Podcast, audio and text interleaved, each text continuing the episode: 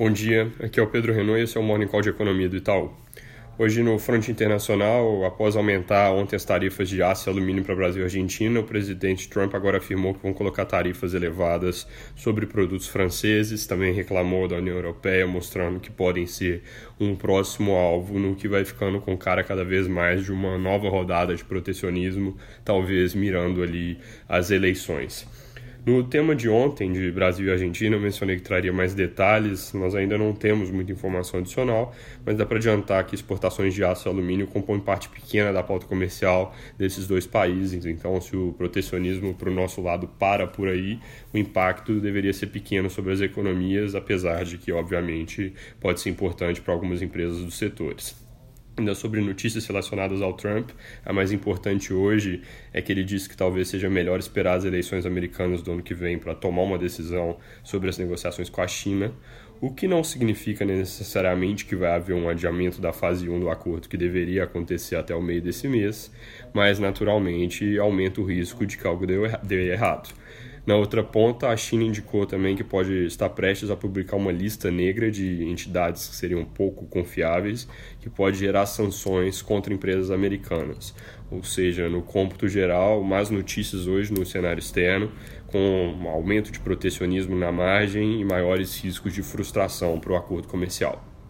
No Brasil, acabou de sair o PIB do terceiro trimestre, veio em 0,6% no trimestre, isso é acima do consenso de mercado, que era 0,4% da nossa projeção, que era 0,5%. Significa que o, ano, o número na variação ano contra ano ficou em 1,2%, um pouco melhor também do que o consenso da nossa projeção, que era 1%. Houve revisão da série histórica, o IBGE faz isso com alguma frequência, revisa um pouco os dados que foram publicados nos últimos trimestres. Essa revisão não foi muito significativa, mas puxou os trimestres anteriores um pouquinho para cima também. Ainda não temos muito detalhe aqui sobre as quebras do PIB, eu vou trazer para vocês amanhã esses comentários, mas já posso adiantar que esse número gera um certo viés de alta para a nossa projeção de 1% no ano. Só para terminar, ontem saíram dados fechados da balança comercial para novembro. Esses números mostram superávit de 3,4 bilhões de dólares no mês. Como eu já comentei aqui, o Ministério da Economia fez uma revisão recente nos dados, havia um erro de sistema que estava puxando os números para baixo.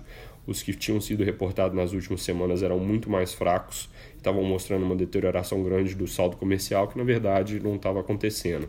Com a revisão que foi feita, a média do saldo comercial nos últimos três meses saltou de pouco abaixo dos 20 bilhões, que era o número mais recente, atipicamente baixo, para perto de 50 bilhões, que não é nada muito diferente do passado recente, então tira um pouco preocupação sobre uma deterioração das contas externas brasileiras que pudesse pressionar o câmbio. É isso por hoje, um bom dia.